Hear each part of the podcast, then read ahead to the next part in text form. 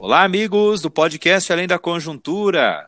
Começo trazendo hoje a prévia da inflação, o IPCA 15, que foi divulgado pelo IBGE e ficou em 0,81% no mês de novembro, menor que outubro, que ficou em 0,94%. Mesmo assim, é a maior prévia de inflação no mês desde 2015. E mais uma vez, o grupo Alimentação e Bebidas, que tem o maior impacto no índice, foi o que mais subiu, 2,16%.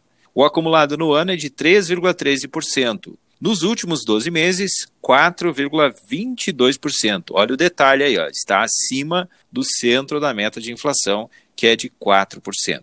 E hoje também surgiu na imprensa de que o governo está atrás de uma saída legal se tiver que prorrogar o pagamento do auxílio emergencial no caso de uma segunda onda de Covid-19.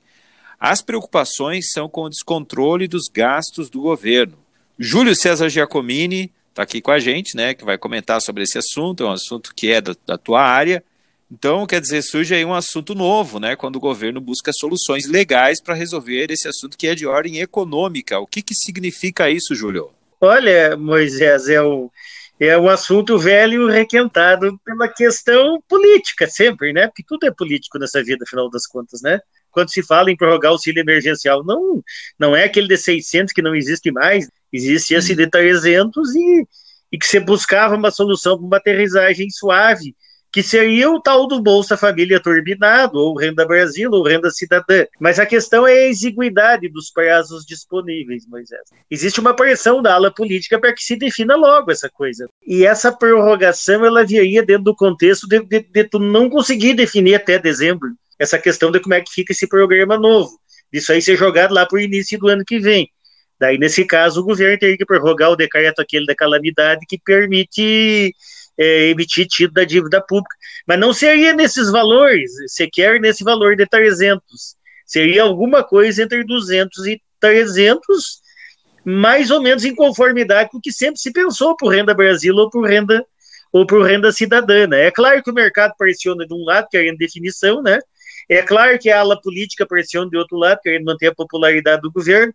É claro que tem o fator eleição municipal, tem 57 municípios que nós teremos o segundo turno domingo, mas eu acho que a partir de segunda a poeira senta, Moisés. E aí esse pessoal vai ter que dialogar para encontrar uma maneira de, de solucionar essa, essa questão. Eu uhum. acho que não é só isso. Isso depende da discussão do orçamento, as coisas estão muito embarcadas, muito ligadas.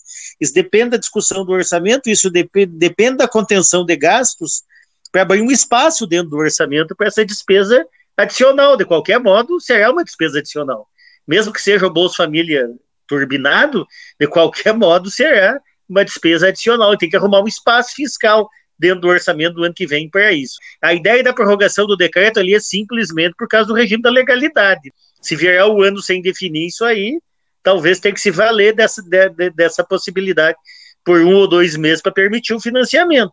Mas o ideal é que esteja contemplado já no orçamento do ano que vem e que tudo se resolva esse ano. Bom, uh, sei que tu acompanha sempre aí a Bolsa de Valores, como é que está hoje no dia? Eu vi que na abertura estava acima de 107 mil pontos, né? E também tem outros dados que saíram. É, tem um dado interessante, Moisés e amigos do podcast. A arrecadação federal subiu 9,56 no mês de outubro se comparado ao mês de outubro do ano passado. Vejam, isso é esplêndido, né? 9,56% comparado a outubro do outro ano, que não é o ano da pandemia, né?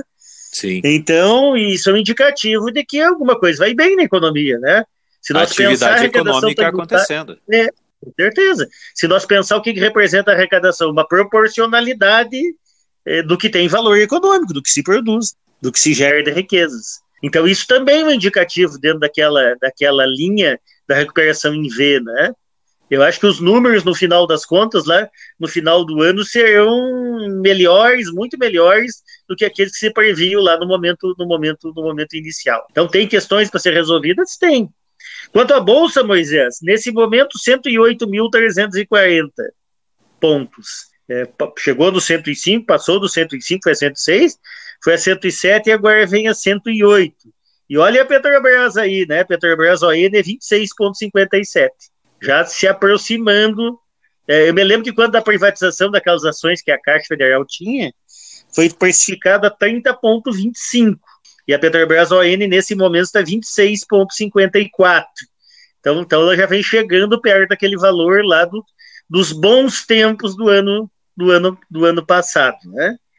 Então, acho que também por aí nós percebemos que as coisas estão se encaminhando. Se não estão ótimas, pelo menos não estão tão ruins, né? Quanto se esperava, quantos muitos fizeram a previsão.